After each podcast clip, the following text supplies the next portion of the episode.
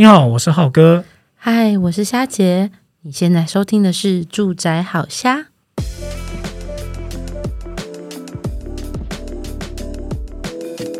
哎，最近很有趣哦，我看到网络上啊，很多人在讨论说，年薪百万啊，到底要先买房还是先投资呢？哇，我光是看到这个标题就觉得很惊讶，因为我觉得我年离年薪百万非常的遥远呢。这这个真的是发烧议题诶，不论是在粉丝团在询问的时候啊，然后或是我在呃某大论坛看到，诶，那个也都是四五十个，大家都都在那边讨论诶，我真的觉得这个是很抗议议题。对，然后啊，我觉得，嗯、呃，你刚刚说年薪百万，然后又在讲第一桶金，那浩哥，我问你，你觉得年薪百万，你最省最省，一年可以存多少钱？一年哦，对，那这个存钱有没有包含？就是说，可能要排除掉什么娱乐费啊、房租这些？嗯，可能要为，因为很台，因为像我们我们两个都在台北嘛，对不对？对，那所以台北太多北漂族了。所以可能要把呃租金也要先算进，我们先算租金好了，不能说这样算住家里那真的太省了，连饭钱都可以省下来了。哦、要为小蜘蛛想一下，就是可能租金啊，比如说可能住双北，我那时候听朋友讲，大概呃月租租金大概一千五吧，呃一万五。一千五哪里找啊？哦，一千五可能就是吃顿高级牛排就没了，可能是共疗双溪之类的。没有啦，没有啦，开玩笑，一万五，一万五。哦，套房啊，哦、对啊，对啊，中永和套房一万五差不多啦。哦、对，嘿，对，那也不少钱，一年这样下来也是不少钱。嗯，嗯，然后再加上比如说。嗯、呃，可能吃饭啊，娱乐不要花销开销不要那么大，好。对，娱乐的范围是呃，一般一般的看电影啊、唱歌，还是说也包括到旅游这个部分？假设真的要跟跟出来，先不要出国旅游，因为出国旅游一次可能就是三五万，可能可能是如果是要要飞更远一点，可能八万、十万就跑不掉了。嗯，也是。对，那如果假设我们要跟要跟存第一桶金的话，对。那我在想，这样子算一算啊，每个月大概你就算说，那可能花到两万五好了。嗯，对。那所以，比如说，嗯，可能还会再更多，可能会要到，比如说三万、三万多一些好了。因为难免总是会跟同事喝个下午茶啦，一起去聚餐呐、啊。那所以这样子一年下来，诶。说不定还可以存到个少说来个五十五十万四十万跑不掉哦。哦，小姐，你刚才讲说你说两万五嘛，嗯、我帮你算一下，你这样大概一年，你还有机会可以存到七十万。那太惊了啦！大家都不知道我那个剁手买买东西的速度最快了啊，随便网拍就一下子就下来。对对对对对对对对，你你比较有可能，我觉得。对了，我比较惊嘛，因为我。假设我现在还是以前的单身，那我可能可以真的存到七十或八十万哇！因为你看要住家里嘛，对不对？对，所以你看年薪百万其实可以存不少钱呢。那那为什么要提到说要省这些钱呢？因为我刚刚在想要说，如果你的你的年薪百万，那你第一桶以前在讲第一桶金的目标是多少钱？哦，我们好像印象中，呃，长辈都是跟我们说，第一桶金是一百万嘛。我们刚出社会的时候，人家都说第一桶金是一百万。那为什么要大家那时候预设第一桶金是一百万呢？是因为那时候的你可以买房头期款是一百万，但是现在第一桶金可能要抓高两倍多了啊，三百万吗？呃，大概两百到两百五十万哦，对。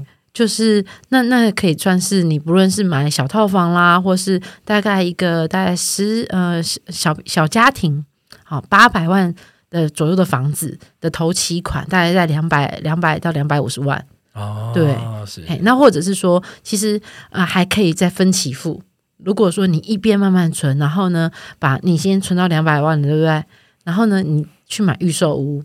那预收不是又可以分期、分期、分期缴吗？对啊。那你剩其他的那些资金，那是不是又可以要再去，比如说，呃，可能可以投资啦，可能比如说可以再再买个，比如说那种呃储蓄险啊，再让他用小钱变大钱啊。所以这个过程的话，嗯、好像呃，我自己的经验是，好像大概至少快的话五到七年就可以完成了。对，差不多。那如果慢的话，那我说真的是再笨拙再笨拙，嗯、然后呃辛苦打工仔的话，应该也是十年内还是有机会到，还是有机会这个一百万。对，那那一般出当然一般出社会的年轻人，可能就是要看学历啦，看你的技能啊。但是我觉得其实现在大家呃，就比如说好了，呃，省点吃用啊，或者是你本身其实呃嗯、呃，不只是呃，应该这样讲，不只是说哦，那我就是蹲在，就是呃，乖乖上下班，可能我还会找时间进修啦，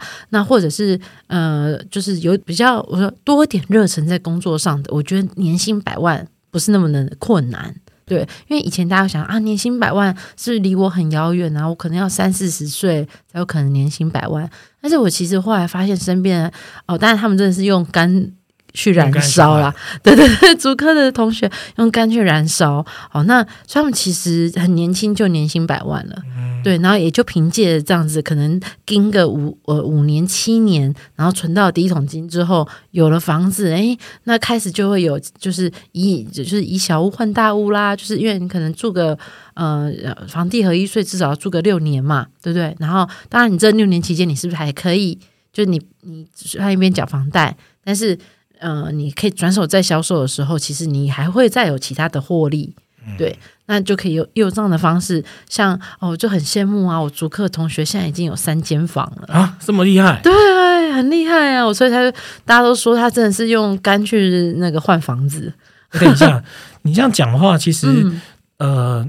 幸运的是，他是足科，然后又有呃独特的一个专业技能啊。嗯，那假设一般大众，我们不是像工程师或什么律师这种比较比较特别的一些工作项目的话，嗯，你有什么的建议可以告诉我们说存存钱，然后提高储蓄率的方法呢？嗯、呃，第一种是这样，当然你本身具备有专业技能，那当然我觉得还需要有企图心，哦、要展现给你的主管看你的企图心。那再来就是。嗯，下班之后，其实很多人就会觉得，那瘫软在家里追剧啦，或者是可能就就就像。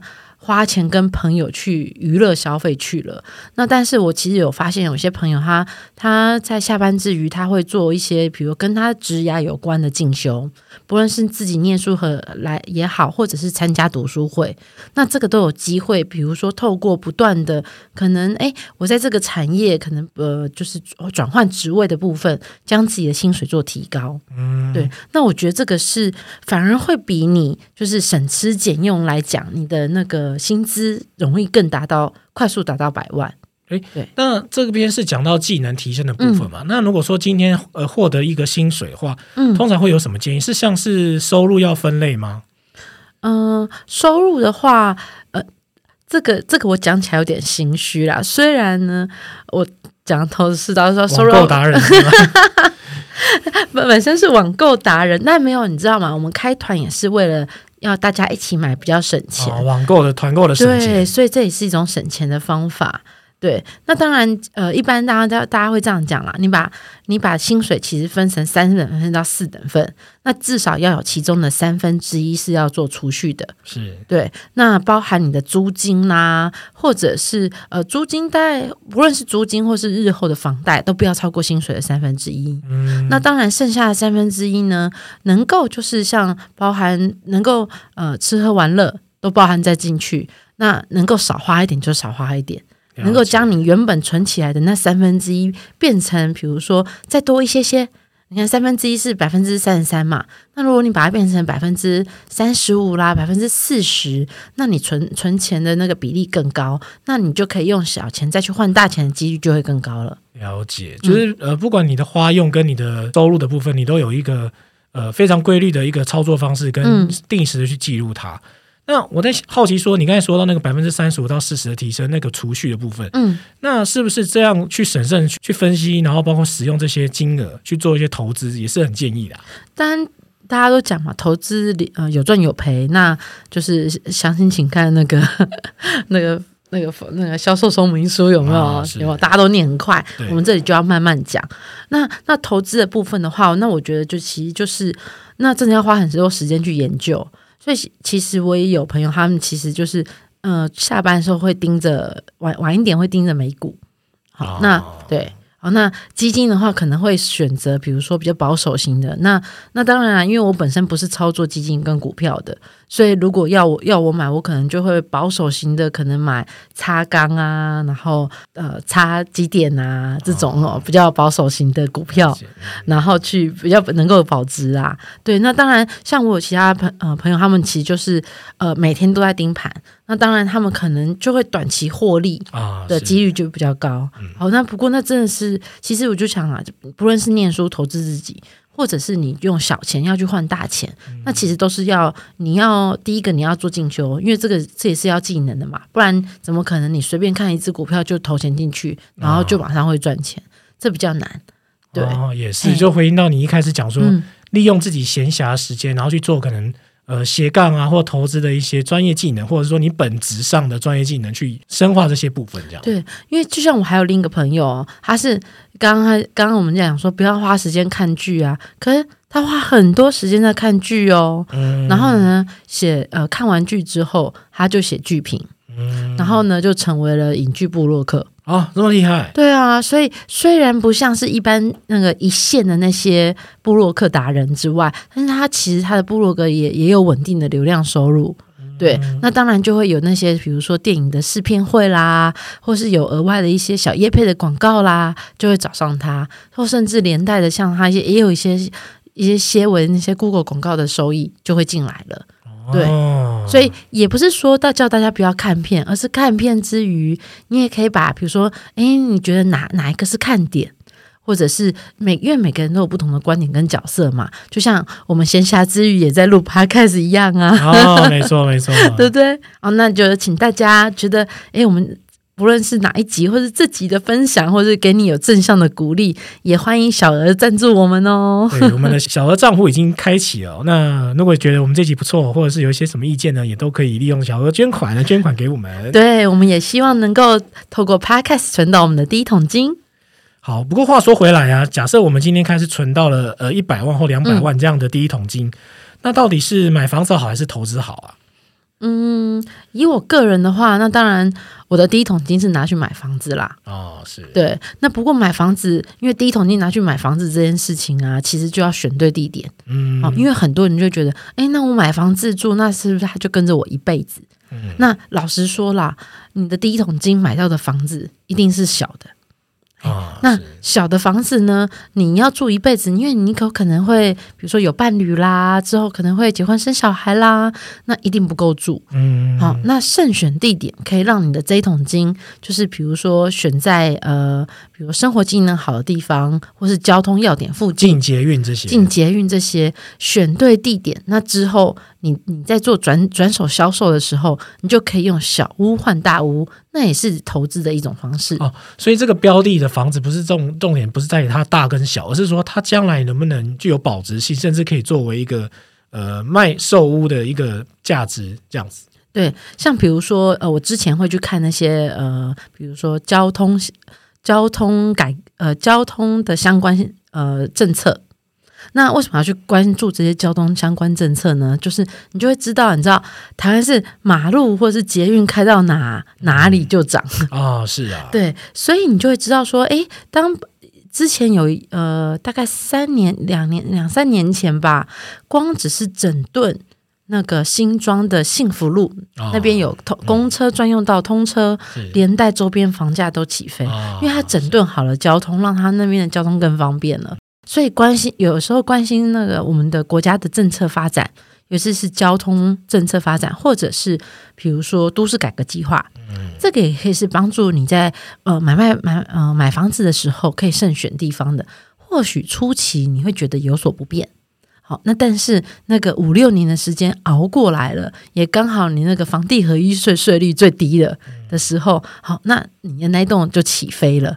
啊，对啊，我觉得这个其实，在那个比较是市中心、直辖市的部分都蛮明显的，像呃台北市嘛，那个呃广慈博爱院那边，那有一条线也是正正在进行，就是已经接近完工了啦。嗯，那其实周边的房价也在往上升，然后包括可能后来的，刚才你提到新呃幸福站啦，新庄幸福站，嗯、然后或者是像是高雄呃那个轻轨的一些铺设，哦，嗯，其实它是因因为它的轨道交通建设的进驻，然后让它周边房价慢慢提升，嗯，这是蛮明显的，啊。最近高雄的交通政策改革政策蛮多的啊，因为我今天就也有看到新闻，就是呃，大概是呃台台七十五线吧，嗯，对的，就是的规划已经落定了，嗯，对，所以到时候我想那边大家也如果住高雄的朋友也可以去看看，就是周边的环境这样子，嗯。嗯。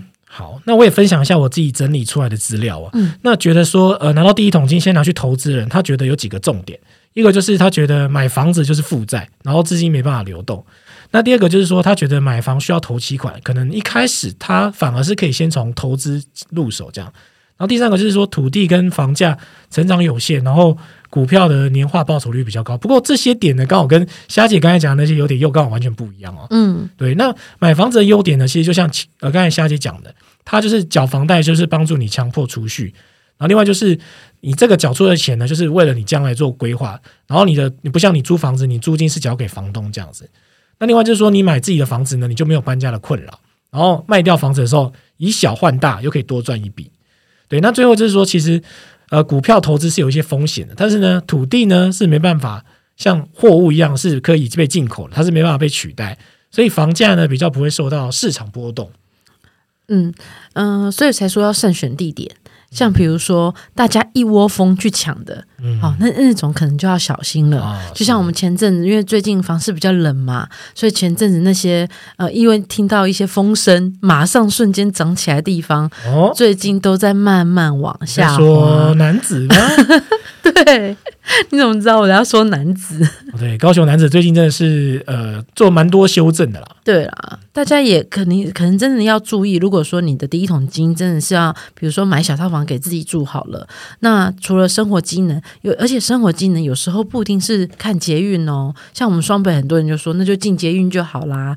但其实不是。就像刚好我那一间呢、啊，呃，就是我我那呃那间房子选的地点，其实反反倒没有进捷运，我离捷运站都要走十五到二十分钟。嗯、好，那但但是呢，我我们楼下就有公车站，而且一般公车就可以直达西，呃，就是它有几条线。有些线呢直达西门町，好，那就是蓝线热闹的地点。有、哦，然后有一条线呢，就是那个敦化南路直通，一直一直通到松山机场。哦，那出国很方便呢。对啊，那反倒是你想想看，公车沿线，其实你只要选对呃公车站牌点，那你也可以把它列为算是交通便利、交通便利的房子。哦，对，因为假设你的公车站牌它的路线是有经过很多重要干道，嗯、那反过来也是帮你。代步蛮多的，嗯，了解。好，那刚才提到，其实房仲都会一直讲说买房怎么去看的？第一件就是 location，location，location，很多房仲都喜欢讲这个 这个很烂的词，可是也蛮蛮管用的。那我们今天决定，确实要先从买房入手的话，头期款要怎么算呢？呃，头期款呃怎么算的话，最简单是这样子。嗯，好，一般如果我们我们先讲大家最普遍买的中古屋好了。好，因为我们的听众比较多都是小资主嘛。啊，是。那当然新建案，当然。新建案其实，呃，除非说你已经买好，不然现在新建案其实大家都要等到四五年，尤其刚开案的，有些一下就跟你说五年才会盖好。哦，你是说预售要预售五年？对，最近的预售都要到五年这么久，那你就要想看哦，这五年你首先呢，你要分期缴，嗯、呃，分期就是工程期款、工程期款、签约金这些、签约金啊，等等等等等，你一边要缴这些钱，那一边你还要干嘛？你还要租房子。嗯，所以其实是两头烧的概念。